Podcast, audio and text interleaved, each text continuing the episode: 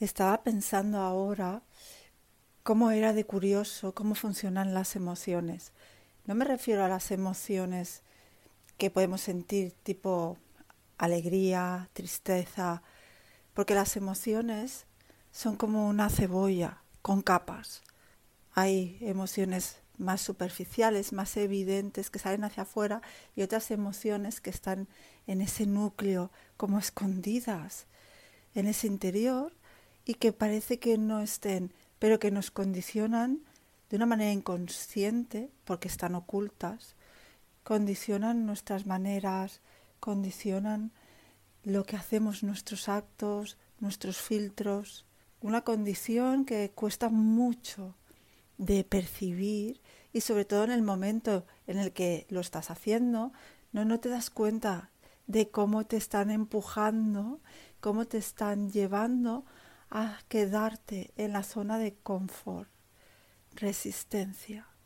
Esa es la palabra clave, eso es lo que hacen esas emociones ocultas en el inconsciente, hacernos resistir, resistir quedándonos en ese lugar, tras esos muros que nos salvan de aquello desconocido, de aquello que, al no entender o no saber qué puede haber más allá de donde estamos, hacen que nos quedemos en esa cueva. Y ese, e, ese ejemplo, esas emociones ocultas son las que he experimentado yo con este tema en concreto del podcast. Os cuento. Decidí hacer un podcast porque en lo que es mi día a día me vi em, haciéndolo de una manera inconsciente o indirecta, sin pensarlo, sin planificarlo, con todas aquellas personas que vienen a una terapia conmigo, a hacer una sesión y que luego necesitan un poquito de acompañamiento, de guía, porque las emociones necesitan tiempo, necesitan constancia y al principio sobre todo el trabajo emocional necesita un guía. Y claro, con una hora de sesión a las personas no les sea suficiente para poder hacer o, poder preguntar o entender cómo, estaba, ah, cómo se estaba realizando su proceso. Y entonces ofrecí eh, de manera natural la posibilidad de que nos intercambiáramos notas de voz para que yo pudiera ver en esa distancia pues bueno, dónde estaban sus bloqueos o sus resistencias y así poquito a poco ponerle luz a esos pasos que tenía que dar al principio. Y me vi envuelta en el día a día en una serie de podcasts que iba, se iban integrando en mi día a día y de manera natural y me di cuenta sobre todo que me encantaba. Me encantaba pasar notas de voz y me encanta de hecho. Y luego el siguiente paso que se dio también de manera natural fue que las personas me comentaban, ¿no? Con el tiempo, lo, lo que les gustaba escuchar esos podcasts, incluso que los escuchaban varias veces y que les servía de mucho, les ayudaba eh, a, ir hacia adelante. Y ahí el pensamiento que llegó fue, bueno, ¿y por qué no hacerlo de una manera más global? Algo que me gusta y que veo que sí que está funcionando y les está ayudando, pues soltarlo al mundo por decirlo de alguna manera. Y decidí, y además me, no solo decidí con, me emocioné, es lo que iba a decir, no solo lo decidí de una manera racional de pensamiento, sino que lo decidí emocionalmente, porque lo sentí. Y ahí está la clave y una de las cosas que vamos a ir trabajando en esta serie de podcasts que se enfocan en lo que es el desarrollo emocional. El desarrollo emocional y no personal. ¿Por qué decidí llamarlo así? Enfocarlo solo con las emociones. ¿Por qué? Y veréis como en este ejemplo que os voy a contar es bastante evidente, porque las emociones lo son todo. Y lo llenan todo aun cuando no las sentimos, cuando no somos conscientes de que están ahí moviendo los hilos, porque son emociones que están en ese inconsciente, como he dicho, están ocultas pero tiran como la cometa que cree que vuela libre, pero en el otro extremo hay una mano que maneja los hilos. Así funcionan muchas veces las emociones de núcleo, del de la profundidad de la cebolla que no se ven, pero son la base de todo. Y eso es lo que vamos a trabajar porque eso es lo más difícil. Porque el desarrollo personal, si lo pensáis, claro, ya pone a la persona como el foco. Y la persona, normalmente, cuando pensamos en nosotros como persona, lo que vemos es un cuerpo. Sentimos que estamos dentro de ese cuerpo, pero sobre todo nos vemos a nosotros en ese cuerpo, en este contexto, en esta realidad. Es decir, la visión focal es hacia afuera. En cambio, en estos podcasts lo que vamos a hacer es coger esa mirada hacia el interior y ver, ir bajando capas y capas, pasando resistencias para llegar a lo más fondo, a esa profundidad y destapar y ver qué hay allí, en esa profundidad que mueve nuestros hilos y se filtra en nuestra realidad, en nuestro comportamiento, en nuestra percepción, en quiénes somos y cómo nos comportamos con nosotros mismos, con los demás, con las cosas que nos acontecen o nos suceden. Todo ese trabajo es un trabajo que requiere un proceso, requiere un camino y requiere sobre todo una guía. Y aquí, en esta guía, ¿cómo lo vamos a hacer?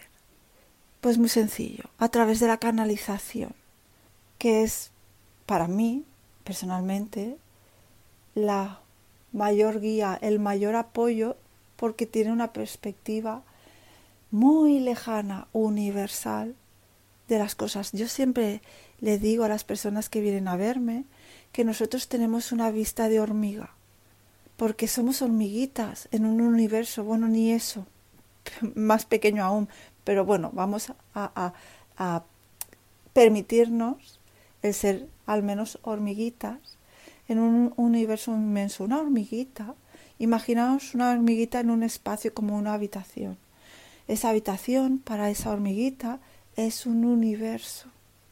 Pero nosotros, que vemos a la hormiga desde arriba, vemos dónde se encalla, vemos dónde cree que intenta ir a lo mejor, ¿no? Y se encuentra pues con ese mueble que para esa hormiga es una montaña, un, muro inalcanzable y no sabe ni lo que hay al otro lado de ese muro, incluso a veces seguramente la hormiga pues dará media vuelta y será por otro lado. Y nosotros desde arriba, ¿qué hacemos? Ver a esa hormiguita y pensar, vaya, se está dando por vencida, piensa que esa pared o ese muro, ese mueble es el final de un punto y no hay más allá. Y nosotros tenemos una perspectiva mueble, pared, otra habitación, el rellano, la calle, la ciudad, los países. Imaginaros. Para una hormiguita esos conceptos no existen. Pues así funciona el universo. Tiene esa perspectiva global, amplificada de aquello que nos está sucediendo a un nivel de hormiguita y ve más allá. Por eso para mí es la mejor guía. Soy canalizadora y experta en terapias del alma o emocionales. ¿Qué significa esto? La canalización es, tal como indica la palabra, el ser un canal. ¿El canal qué hace? Transportar algo. Tiene un origen y un final. Y es ese conducto o ese lugar por el que fluye aquello que viene de ese origen y que va a ese final, ¿verdad? La canalización, en este caso, a nivel personal, es el ver ese origen, el oírlo y poder transmitir esa información a aquella persona o personas que están delante de mí. Eso es la canalización. En ese universo hay entidades, hay energías puras, no importa, maestros los llamaremos, que son esa alma pura, perfecta, y por lo tanto nos ofrecen esa imagen guía de aquello hacia lo que podemos llegar, hacia esa perfección, porque la perfección existe, está dentro de nosotros. Es aquello que venimos a evolucionar, ese ser interior que quiere aprender a través de las experiencias, a través de las emociones, para amplificarse, para ver otras realidades más allá de donde está, vivir otras perspectivas que hacen que adquiera esa plenitud y por lo tanto esa felicidad interna, porque nos lleva más allá del aquí y ahora. Y viviendo el aquí y ahora, a nivel de conexión, de raíz, podemos amplificarnos. Entonces, a través de esa canalización, de esa guía, obtenemos una perspectiva más amplia de dónde estamos y sobre todo de dónde está nuestra resistencia. Y ahora aquí os pongo mi ejemplo personal. Como os venía diciendo, hace dos meses más o menos, en noviembre, que decidí súper emocionada que iba a hacer podcast. Bueno, pues aquí estoy, dos meses después, haciendo mi primer podcast. ¿Y cómo me veo ahora en perspectiva? Decidí hacer el podcast y pensé, bueno, ¿qué necesito? No tengo ni idea. Entonces me escuché tutoriales que me decían cómo hacer un podcast. Necesitas un micro. Ok, pues fui y me compré un micro. Pero no fui y me compré un micro directamente. Eso sería lo obvio, ¿no? No.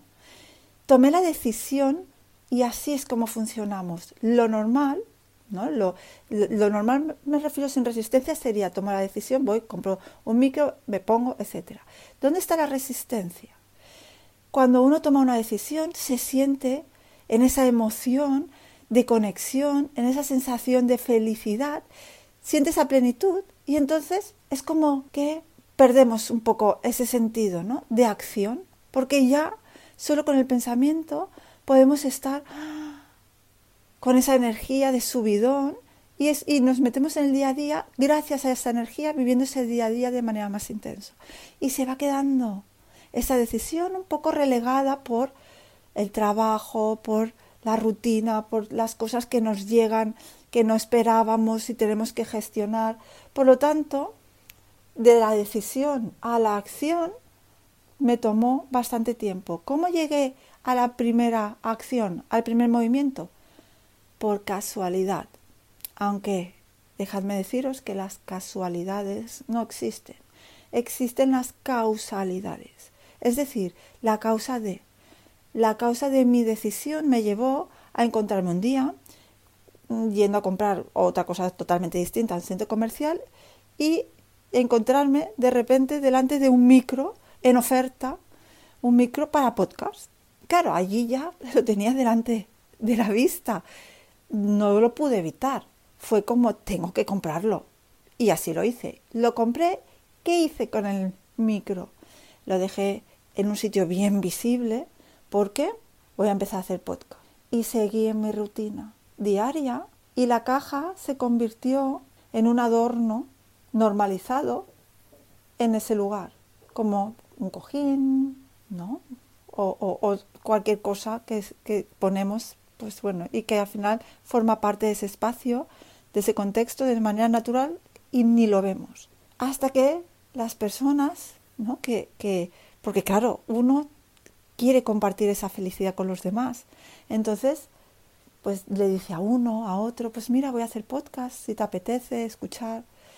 Claro, aquí ya la gente que hizo empezaba a preguntarme, bueno, ¿no ibas a hacer el podcast? ¿Ya lo has hecho? ¿Te has olvidado de avisarme?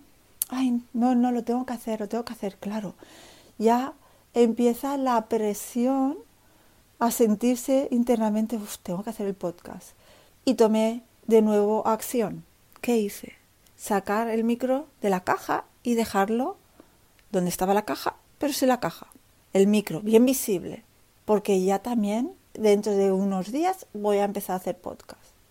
Llegaron las fiestas, el ruido. Claro, para hacer un podcast necesito silencio, necesito tantas cosas, tengo que recabar información, tengo que hacerlo perfecto.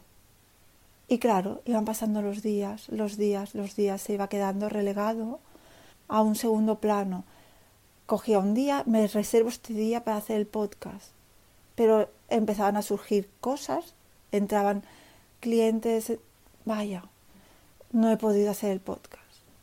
Y cuando me decidí, venga, me siento, cojo el micro, el ordenador, enchufo el micro. Madre mía, ¿qué hago ahora? No sé cómo, se, cómo funciona. Bueno, un tutorial. Voy a ver cómo funciona el micro.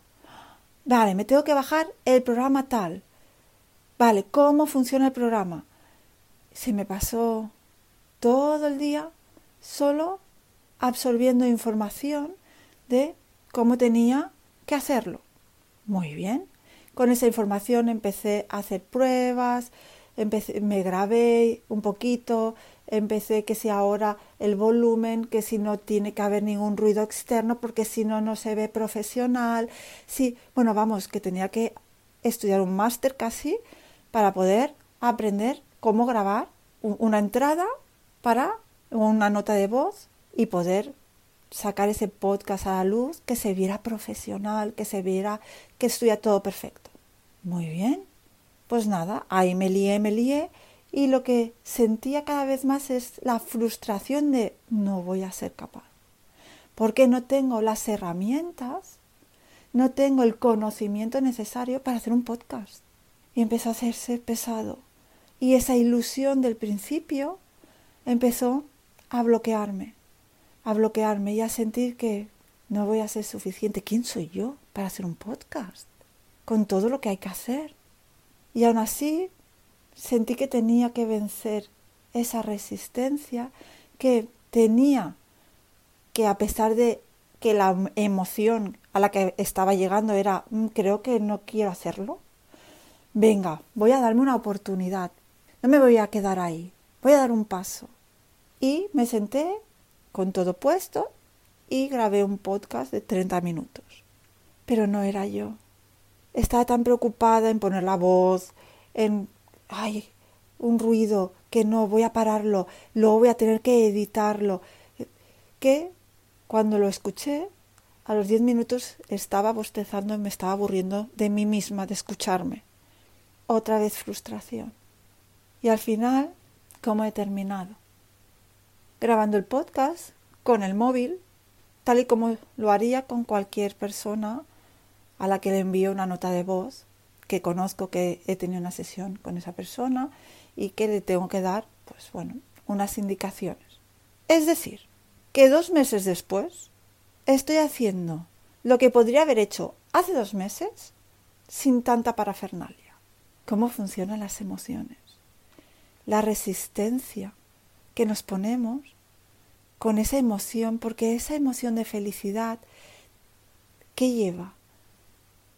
También oculta la emoción de ¡ah! los nervios de ¡ah! ¿sabré hacerlo? ¿Podré hacerlo? ¿Me veo a mí haciendo eso? Poniéndome de alguna manera la sensación es ponerme la palestra y, y, abrirme casi en canal delante de vete a saber cuántas personas. Claro, aquí entra el síndrome que se llama de la impostora. ¿Quién soy yo? ¿Qué me creo? Con esa capacidad, ¿vale? Sí, soy canalizadora. ¿Y? Pero bueno, ¿y si no lo hago bien? ¿Y si no es suficiente? ¿Y si no gusta? ¿Y si? Resistencias. Son tan difíciles porque son sutiles y sobre todo porque la resistencia tiene un guerrero muy potente, que es el ego. El ego no es solo narcisismo, no es solo exceso de confianza. El ego tiene muchos matices, desde un lado hasta el otro, desde la inseguridad hasta el exceso de seguridad, pasando por un montón de niveles. Niveles que a veces no son racionales o a veces son totalmente racionales y nos dan en esa razón el sentido para quedarnos en la resistencia sin saberlo. ¿Y cómo podemos vencer las resistencias? deconstruyendo, deconstruyendo todo aquello que hemos construido desde la resistencia. Y aquí será ese proceso que empezaremos, ese tirar del hilo poco a poco para entender cómo funcionan nuestras resistencias, cómo podemos verlas en perspectiva y poco a poco traspasar esos muros. Es un proceso, son pasos. Por lo tanto, como en todo proceso, necesita un tiempo, necesita paciencia y necesita constancia. Serán nuestras tres herramientas, nuestras armas para deconstruir esa resistencia. Imaginaros que os da por hacer escalada, por ejemplo. Quiero escalar montañas. Claro, ¿cómo se empieza? Uno no empieza, ¿verdad que no vamos a una montaña? Miramos la montaña y decimos, bueno, voy a escalarla. Y nos ponemos. Así, tal cual. Vamos, seguramente nos pega. En el primer tortazo desistiríamos. Primero, ¿qué hacemos? Bueno, pues me voy a apuntar a un grupo que haga escalada o voy a ir a un sitio y voy a hacer escalada primero en esos muros, ¿no? Que ponen mm, mm, como para los niños, ¿no? Para aprender, muros para aprender a dónde poner el pie, como con esos maestros que nos indican, mira, ah, tienes que poner aquí el pie, la mano así, de esta manera, coge el cuerpo y pon, ¿no? Y progresivamente nos vamos acercando a la montaña real, y siempre pues con el equipo adecuado pues nos ponemos no a ello. Claro hasta que podamos escalar una aunque sea chiquitita montaña tiene que haber un entrenamiento un proceso verdad pero sobre todo y lo más importante es que las resistencias funcionan de una manera tan sutil que en el momento que llegamos a la montaña sentimos tanta felicidad que ya eso nos llena. Y aunque ese día escalemos 100 metros, sentimos la fuerza, sentimos he podido, sentimos la satisfacción, nos vamos y entonces nos metemos de nuevo en ese día a día de, bueno, volveré, la semana que viene vuelvo. Pero igual algo dentro de nosotros nos dice, uy, con lo que te ha costado 100, igual los 200 no lo logras. Y entonces esa satisfacción se convertirá en frustración y te pondrá delante del espejo esa ineptitud, esa falta de, esa carencia. Y esa palpitación, es una vocecita que ni se oye, solo palpita, hace que evitemos ponernos de nuevo ante esa montaña. Todo eso es lo que conseguiremos con la constancia. No, a pesar de verme a mí resistiéndome, voy a dar el paso. ¿Hacia dónde? No importa, como acabo de hacer yo ahora. No importa, coges lo primero, la primera herramienta, sin pensar, y lo haces como salga.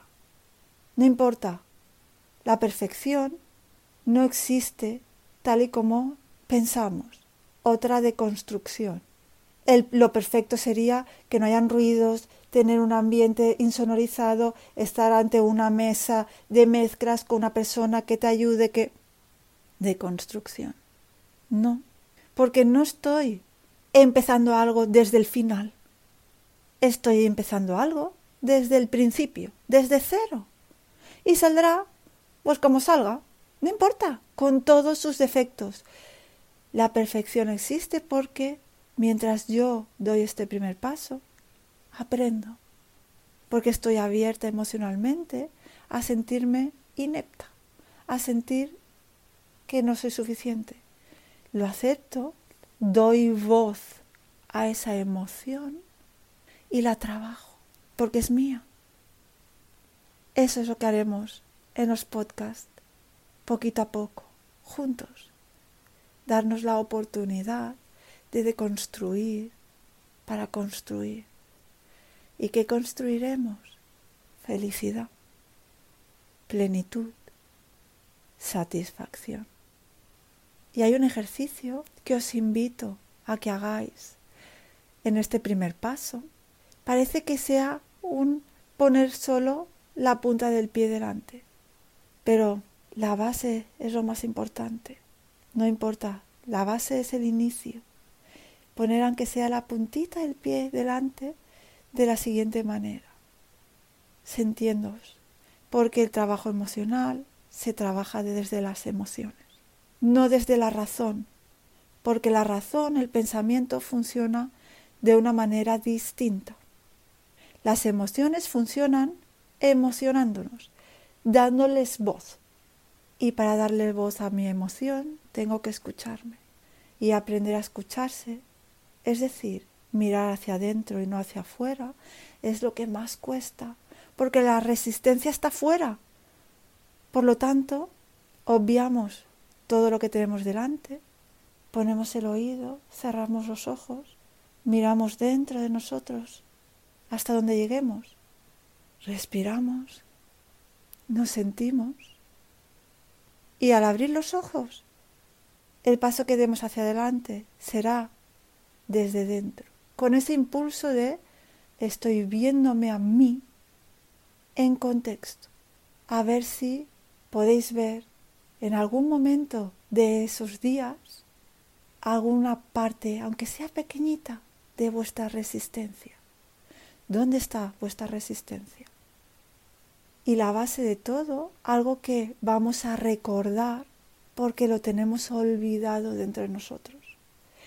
Y lo vamos a recordar, le vamos a poner voz porque es lo más importante, lo más importante, el núcleo. Recordad que el universo está en ti. No está fuera, sino dentro. Y cuando uno conecta con su universo, conecta con todo. Si queréis dejarme vuestros comentarios, dudas, preguntas, podéis hacerlo a través de mi Instagram María Terapeuta o en Facebook. Y a partir de aquí ya solo me queda enviaros enorme abrazo lleno de energía para que os ofrezca ese pequeño impulso de ayuda para comenzar el ejercicio. Feliz semana.